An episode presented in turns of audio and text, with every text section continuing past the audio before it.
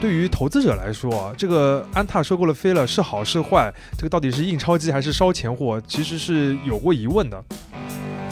这十年以来，飞乐是如何成长的？我们稍微总结了一下，主要包括三个方面：一个是经营模式，第二个是设计语言，最后一个是管理体系。如今的安踏集团，它下面已经有十七个品牌了。这其实有点像曾经长期占据全球运动服饰品牌第三位的 VF 集团。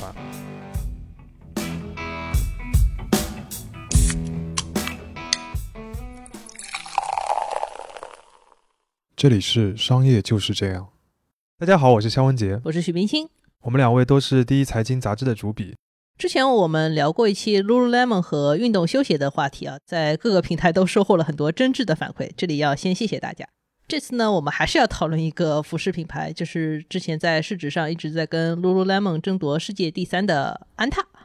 安踏给不熟悉的人的印象，可能还是那种很传统的中国运动服饰品牌，对吧？嗯。比如说，他出生在福建晋江，嗯，然后有庞大下沉的这个经销商的网络，经常出现在 CCTV 五上面，而且还特别喜欢赞助一些国内赛事和各种国家队，对吧？哎，有那味儿了啊！对于中国的广大消费者而言啊，安踏可能是一个大家习以为常的品牌，不会特别去在意它的发展。但是最近三年的话，这家公司的股价突然开始起飞了。二零一九年初的话，安踏的股价不到四十港币，现在已经是一百四十港币了，翻了三倍多。最近一些大投行给安踏写的看多报告，啊还把这个公司的股价叫到了一百五十港币以上。哇，这个这么强的这个股价和业绩的增长，如果只是靠我们传统的那个印象当中的那个安踏品牌，感觉是不太可能实现的。所以这边就要提到一个关键的因素，就是投资者发现了安踏公司里边有另外一台印钞机，就是 Fila。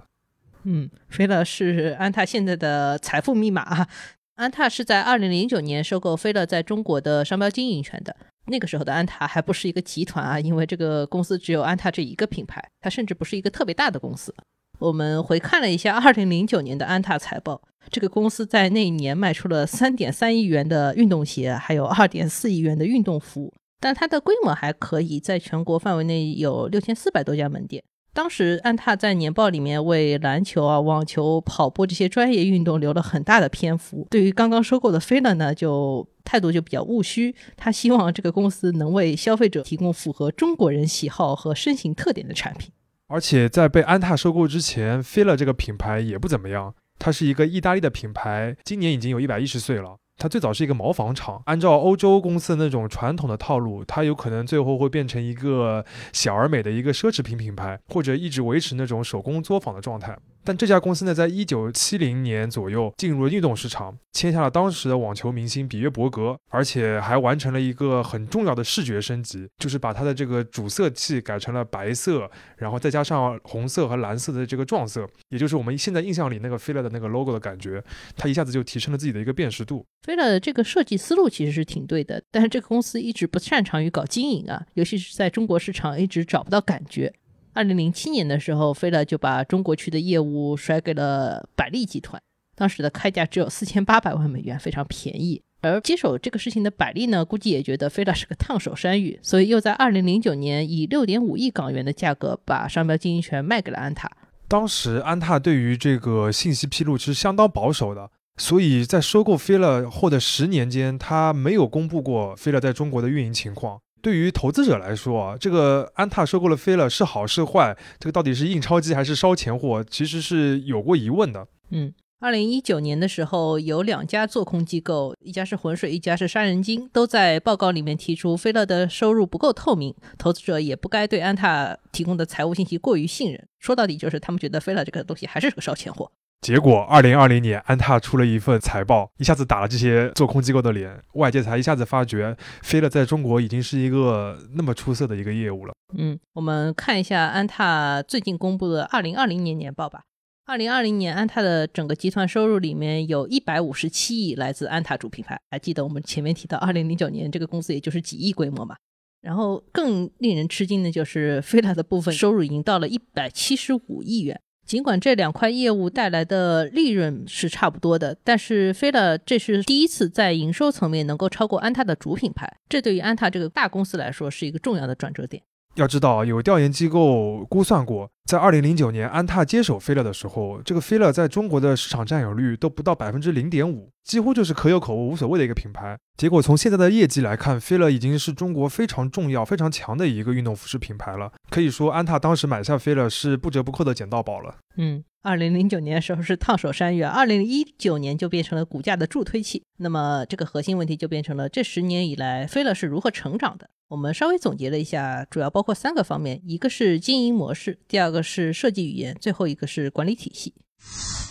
首先来谈一谈经营模式啊。前面提到，菲乐的营收去年超过了安踏的主品牌，这其实是一个不太公平的一个对比。为什么这么说呢？因为安踏的主品牌主要是靠经销商来卖货的，就是你把货先卖给经销商，批发给他，他再帮你零售出去。所以这个营收的收入是一个打了折之后的给经销商的一个批发价。菲乐它是一个直营的品牌，门店都是自己开的，所以它在门店里面卖了多少钱的货，就有多少钱的收入。嗯，这两块业务的毛利率上面其实也能看出来经营模式的区别啊。因为安踏的主品牌的毛利率大概是百分之四十五，考虑到这是一个打折之后的水平的话，其实这个毛利率空间还是相当的高的。但是更高的就是菲乐的毛利率，菲乐的毛利率有百分之七十左右。我们看到这个数字，基本上就能理解为什么现在的消费品品牌都要做直营了，确实是更有赚钱的潜力啊。这个直营还有另外一个好处啊，就是如果你靠经销商体系来卖货的话，意味着你这个服饰品牌要提前一两年就预测市场的潮流来做产品的设计。而且这个预测很大的程度上是要依靠每年的经销商的这个订货会，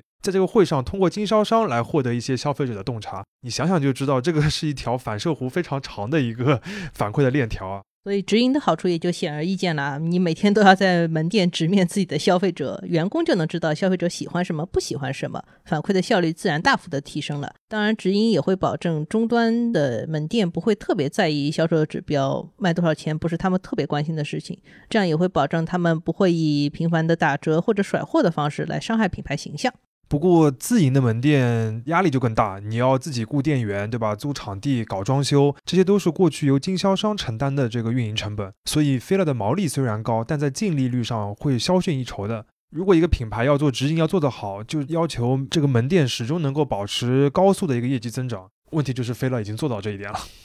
我们看了一下安踏前一段时间披露的今年二零二一年第一季度的业绩情况。菲乐的这个整体的营收的流水和二零二零年同期相比，增长了百分之七十五到百分之八十，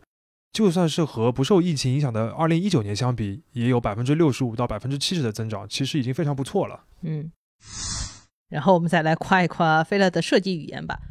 前面也提到了，菲乐其实是一个跟安踏长得非常不一样的品牌啊。安踏可能是讲究皮实耐穿，菲乐的话讲究看起来很潮，它的价格和目标人群都不一样。所以，保证他成功的关键就是让他放手做自己。二零零九年，安踏收购菲乐了之后呢，他是找来了一个法国品牌 Lacoste 中国的前任行政总裁姚伟雄来组建一个新的团队来管理菲乐在中国的业务的。这个团队的核心目标就是在产品还有门店的前端这些部分，尽可能的把它这个视觉的特色放大，就是我们刚才提到的那个主视觉的那个色系。姚伟雄当时说过一句话，他就是说他的工作就是要保证菲乐看起来依然是一家纯正的意大利公司。可见这个团队和安踏之间的区隔其实是很严格的。在设计上，Fila 其实是非常擅长搞复古这件事情的。比如在产品上，它经常会用一些一九七零年代网球运动的一些服饰的元素。这也是刚才我们提到的，它刚刚进入运动市场时候比较流行的那些衣服的样子。不过也不能一直是这样啊，所以说安踏的注资的话，又给了他很多的资源，可以让他请一些流量明星啊，做一些跨界合作，甚至可以卖一些设计师的联名款，这些都是一些新的元素了。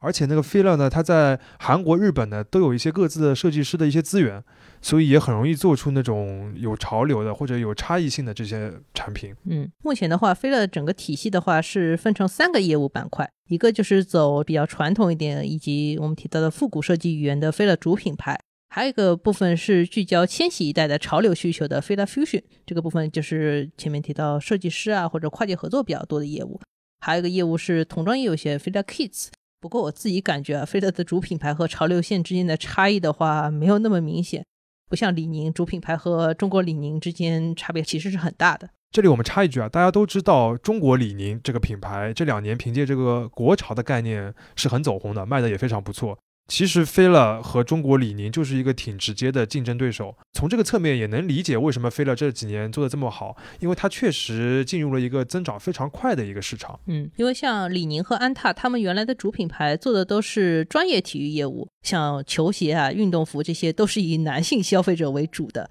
而在潮流运动这个方面的话，其实女性的消费者比例会更高一些。菲乐的品牌风格在这方面有一些先天的优势，肯定会吸引更多的女性。当然，这个是我们个人的观感啊，因为没有什么数据来支持。不过可以举一个小小的例子，比如说菲乐在中国的一个代言人是蔡徐坤，然后在海外的话有一个代言是防弹少年团，你们感受一下。嗯，优雅是我们对内心的坚守，它来自我们每一个与它同行的人。We are Fila。We are looking forward to meeting you soon, so keep an eye out for BTS and Fila. We hope the Fila will reach worldwide with BTS. Okay, let's wrap it up with our slogan. Two, set. One word, one Fila. Bye bye. 我们前面已经把经营模式和设计的特点来讲完了，所以最后再说一点，就是安踏的管理模式的变化。对于安踏而言，运营好飞乐不但能为公司赚到很多钱，更证明了它其实是可以管理好多个品牌，成为一个大集团的。这个是资本市场对它认可的一个重要原因，也是它未来的想象空间。二零一五年的时候，安踏其实就已经开始复制飞乐的这个模式了。他先后收购了 Sprandi、迪桑特、科隆等几个小的品牌。他在这个多品牌的战略上是越走越快了。嗯，在收购这些品牌之后，安踏就会特别注意把飞乐的经验引入到这些新的品牌里面。我们来举迪桑特的例子吧。迪桑特是一个专营专业滑雪装备的日本品牌。我们都知道，二零二二年中国要搞冬奥会，这个大背景对滑雪品牌而言都是很重要的窗口期红利。但是安踏其实没有把资源全部压在专业装备这个方向上，而是让迪桑特学了一些飞拉式的日韩设计，以及请了一些流量代言人啊，为它的发展再加了一把 buff。安踏其实多次公开表示过，他收购这些小品牌的目标是很明确的，先是摆脱困境，让它扭亏为盈，然后就是要把它的销售额做到十亿元以上。像菲乐，它扭亏为盈是花了五年时间，而迪桑特只用了三年时间。你可以看到它这个越来越熟练了。嗯，二零一八年，安踏还有个著名的土豪举动啊，他联手腾讯等一系列外部资方，组建了一支财团，花了四十六亿欧元，非常大的一笔钱，收购了亚马芬体育用品集团。亚马芬也是一个多品牌形成的集团，它的旗下包括始祖鸟、萨洛蒙、威尔胜和宋拓等几个品牌。这些品牌都像当年的飞乐一样，在中式消费者中可能有些口碑，但是在市场上的占有率和存在感都比较弱。如今的安踏集团，它下面已经有十七个品牌了，这其实有点像曾经长期占据全球运动服饰品牌第三位的 VF 集团。中国消费者可能对于 VF 这个公司的话没什么概念啊，但是这个公司旗下的话有很多著名的品牌，比如说 Vans、Dickies、The North Face、Timberland、Supreme。都是 VF 的品牌，而且他们在各自的领域都做得不错。VF 是一个真正意义上只靠收购、整合这些资本手段来拼起来的一个运动服饰品牌的一个大集团。这家公司它不仅擅长买资产，而且还擅长卖资产。比如说，它这个 VF 集团里面曾经有一个休闲服品牌叫 Nautica，还有一个牛仔的一个品牌叫 Lee。但是都因为业绩不是很好，就被他踢出去了。嗯，目前的安踏还是没有展现出像 VF 这样的取舍能力，所以有的投资者会质疑安踏：你是不是说捡到篮子里的都是菜啊？然后有没有必要对小众的品牌也这么上心扶持？但是另一方面，我们也看到，像 VF 集团它这样的一个战略，对吧？经常去砍掉一些业绩不佳的小品牌，也会有遇到问题的。就是它现有的那些品牌就有点过于中庸，然后缺乏独特性。比如说，在二零二零年疫情的时候，它的这个销售难度就有点增加了，所以当年是 VF 的市值是迅速的缩水了，直到二零二零年的年底才慢慢恢复到了三百亿美元这样一个比较正常的水平。嗯，而且这个时候的话，大家已经看到安踏的股价已经被拉到了历史最高位，所以说它当时和 VF 的竞争态势的话，彻底发生了变化，它成为了世界第三，VF 变成了世界第四。所以从这个角度来看的话，安踏这个大举收购小品牌的这个战略，好像目前来看是更胜一筹的。安踏有一个用了很久的 slogan 啊，叫“永不止步”。这个 slogan 虽然听起来又老气又俗气，但是很符合这家公司这几年买买买的战略。让安踏股价大涨的不光是他买进的品牌，而且还包括这些品牌在进入安踏以后的复苏和改进。收购永远只是一个开始，商业就是这样。